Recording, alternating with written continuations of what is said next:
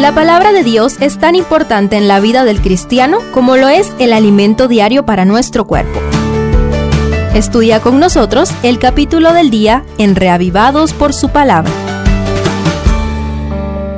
Primero de Reyes 2. En el primer capítulo se registró la coronación del rey Salomón como sucesor de David, y ahora conoceremos las últimas indicaciones del rey David y las primeras acciones de Salomón. Primero, últimas indicaciones de David.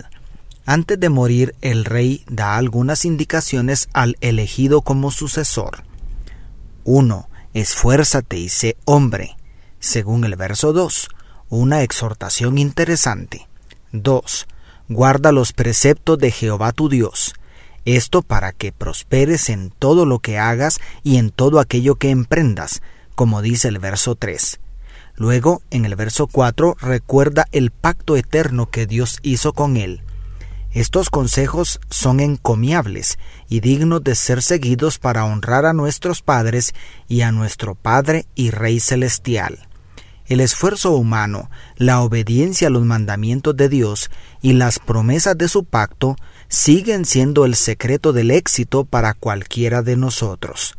Por otro lado, a partir del verso 5, el rey David da algunas indicaciones a su hijo para atar ciertos cabos sueltos que nunca se atrevió a resolver.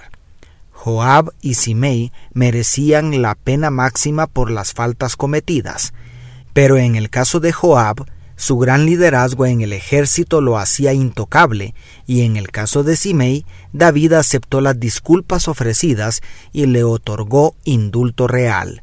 En medio de las dos condenas también David recuerda la promesa hecha a los hijos de Barzilai, el Galaadita.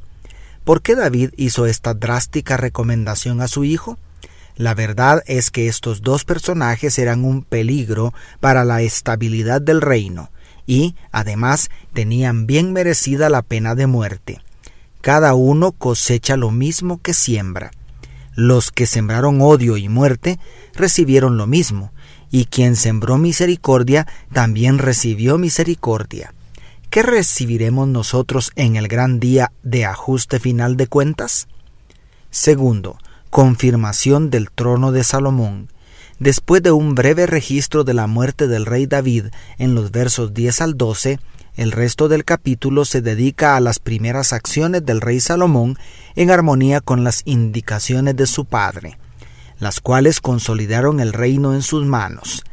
El primero en condenarse a sí mismo fue Adonías, el mismo que había intentado apoderarse del trono en contra de la voluntad de Dios y del rey David.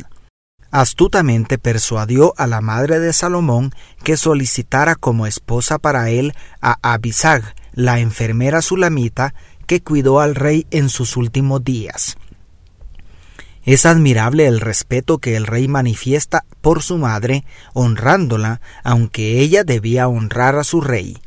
Pero también es admirable el discernimiento de Salomón para detectar las malas intenciones de su hermano. Después de eliminar al usurpador, Salomón destierra al sacerdote Abiatar por haber apoyado la insurgencia de Adonías pero misericordiosamente le perdona la vida por haber apoyado a David en los momentos más difíciles. Al enterarse de todo esto, Joab busca refugio de la segura muerte en el altar de sacrificios. Sin embargo, eso no impidió que Benaía, el nuevo general del ejército, lo ejecutara. La última mala acción de Joab fue apoyar a Adonías en su intento de arrebatar el trono real. Había cometido varios crímenes que quedaron impunes por el alto rango militar y su gran influencia en el ejército de Israel. Pero la justicia, aunque a veces tarda, nunca falla. Por último, Salomón le concede a Simei arresto domiciliar en Jerusalén, pero éste termina de condenarse faltando al trato que el rey le ofreció.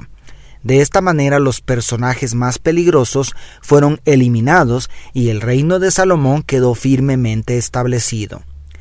Creo que todos necesitamos adquirir la suficiente asertividad para dar la oportunidad de reconocer a las personas que nos hieren y traicionan que son ellos los que están rompiendo con la relación con sus malas decisiones. Nunca te sientas obligado u obligada a someterte al abuso para conservar una relación con alguien que ya decidió darte la espalda con sus palabras y acciones. Dios te bendiga, tu pastor y amigo Selvin Sosa.